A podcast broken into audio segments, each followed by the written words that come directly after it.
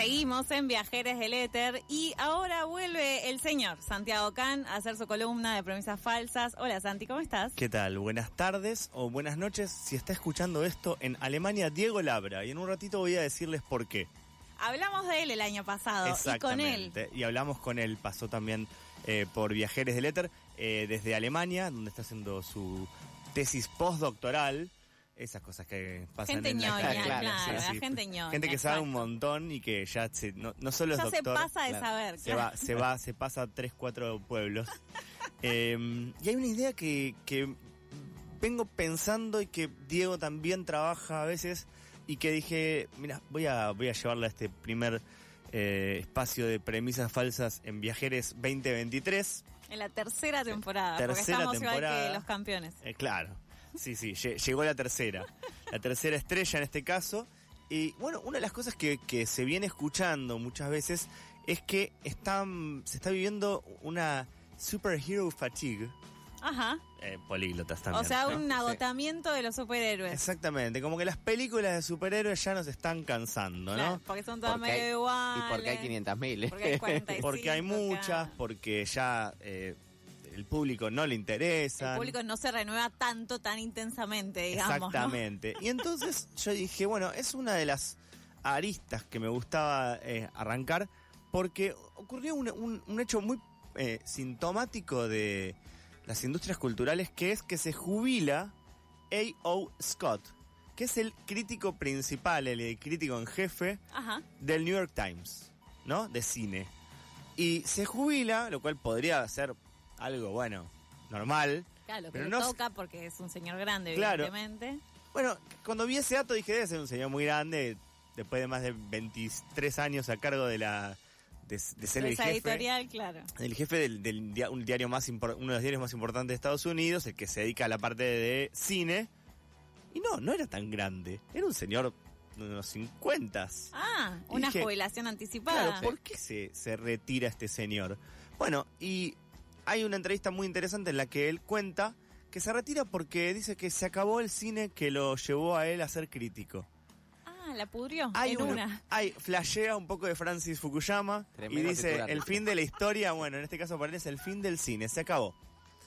Y cuando empieza a llevar adelante su, su, su, idea de por qué se acabó el cine que lo llevó a él ser crítico, uno de los puntos que él trae es este, esta idea de que los superhéroes vinieron a matar al cine. Eh, bueno, vamos fuertes a... Declaraciones. Fuertes declaraciones. Entonces dije, vamos a las fuentes, vamos a buscar no a lo mató Suar, lo mataron los superhéroes. Exactamente, en este caso para él son es culpa de los superhéroes.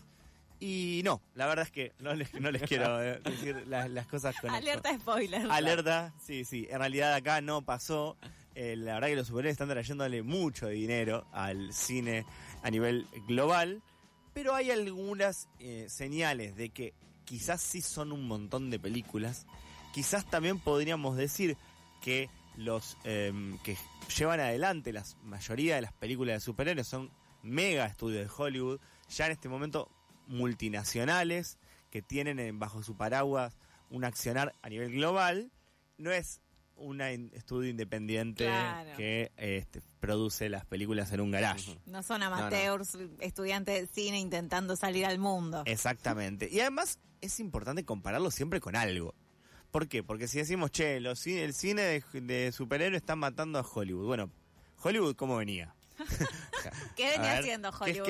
claro, ¿eh? algo habrá hecho Hollywood, ¿no? Momento, alerta 24 de marzo, ¿qué tal? Eh, ¿Qué hizo Hollywood para merecer esto? Claro, pobre Hollywood. Pobre Hollywood.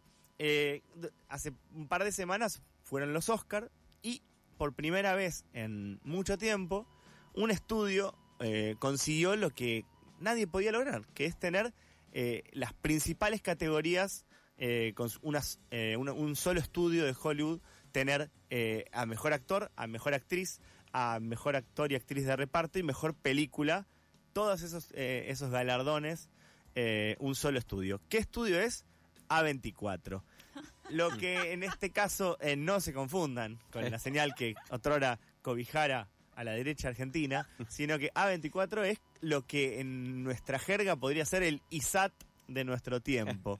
¿no? Es un estudio de cine independiente, independiente de los grandes eh, conglomerados de Hollywood, que se dedica a hacer películas y a comprar derechos y distribuirlos, que ese es otro, otro tema del que hemos hablado alguna vez, en festivales, películas que tienen quizás una dimensión más artística, una dimensión que tiene que ver más con la crítica. Claro. Entonces, las grandes ganadoras de los Oscars fueron eh, Everything Everywhere All at Once, todo en todas partes al mismo tiempo y eh, La ballena, The Whale, con Brendan Fraser.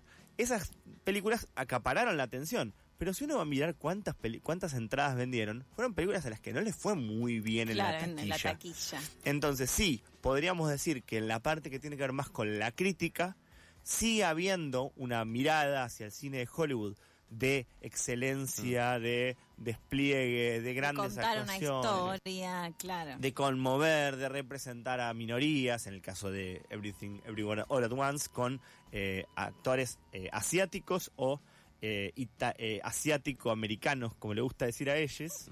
Eh, y en el caso de The Whale, la historia de redención, el gran, eh, la gran figura de Hollywood caída en desgracia, eh, que hace un Era papel... un cuerpo sí. gordo. Exactamente. Al borde de eh, el morbo. Vamos a dejarlo hasta ahí. Eh, y también un poco lo que ocurre es que, bueno, empezamos a pensar, bueno, si ahí no está el negocio, porque evidentemente esas películas no fueron las más taquilleras, ¿dónde está? Claro. Si ¿De no- dónde están recaudando la plata que gastaron? Y ahí vuelven a aparecer nuestros amigos de capa y, y- y po- superpoderes. Y una de las cosas que ocurrió es que también la concentración de Hollywood y esta, esta crítica a los eh, al cine de superhéroes también viene acompañada de un proceso muy complicado desde lo financiero. El año pasado en algún momento hablamos un poco de esto, de cómo de repente cuando se empiezan unas mega empresas a comer a otras, también lo que empiezan a hacer es deshacerse de muchos trabajadores y trabajadoras. Claro. ¿Por qué? Porque lo que dicen es, bueno, eh, en, en su momento el año pasado, uno de los grandes eh, movimientos del mercado fue que Discovery, que es un gran conglomerado, que es- está sobre todo metido en lo que tiene que ver con el, la producción de realities, ¿no? de lo, Mm. lo que sería eh, no guionado, Buenos reality. buenos realities, digamos mi todo Mi casa, tu casa. Claro. digamos todo. Eh, pero eh, cuando compran Warner, lo primero que dicen es, dicen, che, acá tenemos mucha gente que en realidad labura de lo mismo. O sea, teníamos a alguien de marketing y acá tenemos a alguien de marketing, bueno, nos vamos a quedar con uno Ahí uno solo. se va, claro, que se va a ir. Entonces comenzaron los despidos masivos en esas compañías. Algo parecido pasó hace un poquito de tiempo con Disney. Disney, que eh, a la vez, por si alguno o alguna no lo tiene en consideración, es dueño de Star Wars, de Marvel y de un montón de otras franquicias. eh, de, lo que fue haciendo fue comiéndose cada una de esas, comprando esos eh, grandes conglomerados, ese cine de lo que ellos llaman el de IPs, ¿no? De, en su sigla en inglés, de propiedad intelectual, ¿no? De tener franquicias, hacer los muñequitos, hacer la serie animada, hacer toda la, la cadena de, de- de la comercialización Explotar el branding lo más que se pueda. completo. Entonces, una de las cosas que, que ocurría era, bueno, ¿cuánta plata tiene que recaudar una película para que sea negocio? ¿No? Porque algo que nos, nos- nos resulta muy esquivo desde este lado de- del mundo es que el cine sea negocio, sea un negocio como cualquier otro. Entonces, cuando vemos la Academia de Hollywood, vemos, se premia cosas que quizás no son tan negocio, que son más artísticas. Y cuando vemos lo que sostiene a la industria muchas veces, es el negocio. Mm. Claro. Y el negocio hace que, por ejemplo, eh, Shazam 2, eh, que está ahora en cartel, eh, La Furia de los Dioses, costó más de... al parecer es una basofia, entre comillas. Sí, yo la, la, la Vos la bancaste, la- yo la te escuché otro día. No, en, otro, en otro programa, en otro Sí, programa en ahora vamos a referirnos al respecto de eso, pero ¿qué pasa? Es una película de superhéroes que es la como la octava de una serie de películas. Pero que es igual a, la ante- a su antecesora. Exactamente. Y es lo que los niños y las niñas queremos ver, ¿no? Claro, tampoco se le puede pedir que una verdad reveladora. Exacto. ¿qué Pero digo, la misma premisa en la sí, película, la misma. As- Así funciona el, capitalismo. Pero me estás robando en la cara. Sí. Claro, Sí. así funciona el capitalismo. Exactamente. ya me ¿Qué pasa? sola. ¿Cuánto cuesta hacer esa película? 125 millones de dólares. Ya de por sí nos, nos parece un montón. Sí, O sea, ¿no? A nosotros igual cualquier número Cual- en dólares. Claro, es pero encima como ya hay como tres cifras. de- Es un montón. Eh, entonces, ¿cuánto tiene que recaudar una película así para que sea negocio? Bueno, según las estimaciones, en general, por lo menos el doble. A partir de que recaudan el doble, empiezan como a hacer un negocio en sí misma la película. Eh, muchas veces ese tipo de películas además traen acompañado un montón de negocios anexos, que son la venta Los de merchandising, la etcétera, y la posibilidad de que haya más películas que vengan luego.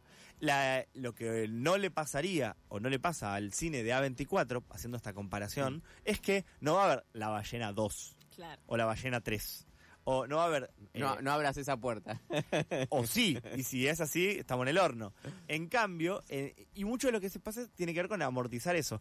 Al mismo tiempo que el, el CEO de, de Disney anuncia que van a hacer Toy Story 5, que van a hacer Frozen 3, que claramente es la que más esperamos, porque Frozen 2 es una de las obras maestras del cine de todos los tiempos. Para yo no la vi Frozen 2. Es muy Vi la buena. 1 y no vi la 2. La 2 es superior. Yo espero que no hagan daño con Toy Story nada más. Es todo lo que. Sí, Toy- ya es como que... De Claro, Toy está- Story igual voy a decir que me bajé en el con el tenedor. La del tenedor no la vi. Claro. Bueno, creo que esa es la 4. Esta es la 4, Claro. claro. Ahora ven- vendría la 5. Anuncian eso con bombos y platillos y al mismo tiempo dicen, ah, y de paso ya que estamos vamos a echar 7.000 trabajadores. En, en- Tranqui Panqui. En el mismo comunicado. O sea, te dicen, la postdata. viene el tanque 1, el tanque 2, vamos a hacer esto, vamos a hacer lo los otro. ayuda a hacer los comunicados. Exactamente los escribe Claro. eh, Mario. Porque te tira una buena y 55 malas Y abajo. en este caso, eh, Bob Iger, que es el CEO de Disney, lo volvieron a, a poner en su cargo porque había dado, no, no pérdidas, pero sí había bajado la rentabilidad de las acciones de Disney. Para que estemos hablando de un negocio multimillonario, estamos hablando de eh, que estaban tratando de reducir 3 mil millones de dólares de costos, ¿no? Y cuando ves, "Ey, bueno, claro, es un montón de plata, pero entre eso, lo que hay son 7 mil trabajadores. Claro. En el medio, hace poco circuló una especie, una fake news a medias de que eh, habían despedido a Victoria Alonso, no sé si les llegó la noticia. Victoria Alonso es la vicepre era, hasta hace Mm. poquito, la vicepresidenta de Marvel Studios, eh, una mujer lesbiana, argentina, que vive en Estados Unidos hace muchos años, que hizo carrera en Hollywood como productora y que llegó a ser la número dos de Claro. Marvel. Y eh, el, lo que, la noticia que es fake que circuló era que en realidad la habían echado por ser productora de Argentina en 1985. Que de hecho lo es. Se asoció con Mm. Axel Kuchevaski para producir esa Claro. película, aportando su, su Su experiencia hollywoodense, hollywoodense, Claramente la tiene. que la tiene y que en la película se ve. Eh, el contacto también con Amazon Studios. Bueno, y entonces lo que circuló es claro, porque mi país, mi país, ¿no? Con una bandera gigante, hizo Argentina en 1985, la echaron de Disney. No, Pues no, no, fue, cielas, no claro. fue así, ya salió su abogado a aclararlo, pero sí es cierto que trabajó para la competencia. Y eso sí es violación de su contrato. Se fue a hacer una película, además, no taquillera en el sentido de la plata, pero sí Hmm. del, eh, del ir por el por la gloria del Claro. Oscar, del Globo de Oro, de, El de- BAFTA, del BAFTA, de ese. todo ese ciclo, ci- todo ese circuito más cultural y le dijeron, "No, es, es- no se puede eso." O sea, estamos dando Claro, de te comer. cruzaste de vereda, amiga, básicamente, Claro, para hacer o sea, la película esta. Querés sí. la plata, la gloria, todo Claro, eso. elegí una. Claro. O estás con nosotros los los superhéroes. o Claro. con la gente que enjuicia a los dictadores. Claro, eh, de hecho, eh, bueno, eh, habla un poquito de eso. Hubo un montón de cuestión tribunera en estos días de, claro, la echaron por eh, meterse, torta. por, denunciar la, la- la- la- la dictadura. No, no, no tuvo nada que ver. Pero sí empieza a ser una tendencia que ya no es solo del cine, es de las grandes multinacionales yanquis. Entonces uno podría pensar si esta columna se va a llamar Tienen el poder eh, y lo van a perder. Eh, pero hay algo de eso. La hegemonía norteamericana a nivel cultural no es la que era. Y entonces empieza a crujir el imperio y se corta por los eslabones más débiles. No echaron al presidente de Marvel, echaron a la 2.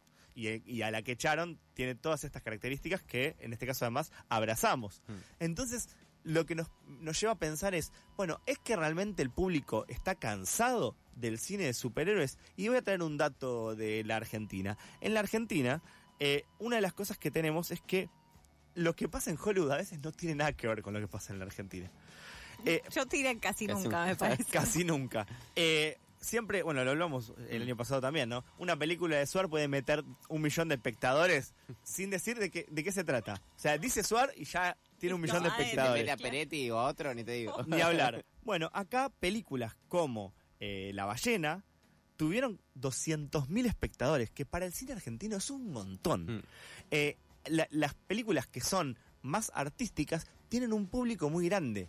Y el, esta fatiga del cine de superhéroes del que hablábamos, bueno, no se ven en las, en las salas en nuestro país. Claro. Las películas de superhéroes siguen teniendo mucho público, son de las películas más vistas y algunas que están por el costado, no son estrictamente superhéroes, pero son películas fuertemente de acción y sagas como John Wick, que llega a su cuarta entrega en esta última iteración, que lo que hizo fue ir creciendo película a película. En vez de pensar, lo que muchas veces ocurre, que es la primera va un montón de gente, ya la segunda va un poquito menos, la tercera no va nadie, acá es al revés. Es exponencial. El estreno de John Wick en su primer fin de semana en la Argentina tuvo 124% que la, que la película en todo su ciclo anterior. O sea, fue mucha más gente Porque a verla. Keanu Reeves en nuestro corazón para Porque siempre. Keanu es, es, eh, Es canadiense. patria, es pueblo. es canadiense, quiere un estado de bienestar, quiere que la renta se distribuya y probablemente debe estar en contra de las megamineras canadienses. Y es el elegido. así que- Esperamos, claro. Es el elegido. para siempre. Así que bueno, un poquito les quería traer este panorama. Un debate que se nos viene es realmente en nombre de qué se hace el ajuste en Hollywood. Yo creo que los superhéroes están siendo en este momento utilizados por las grandes corporaciones para aplicar un ajuste. No pasarán, no se van a meter con Shazam y no nos han vencido. Esto quiero que quede muy claro. Y además, eh, el chivo.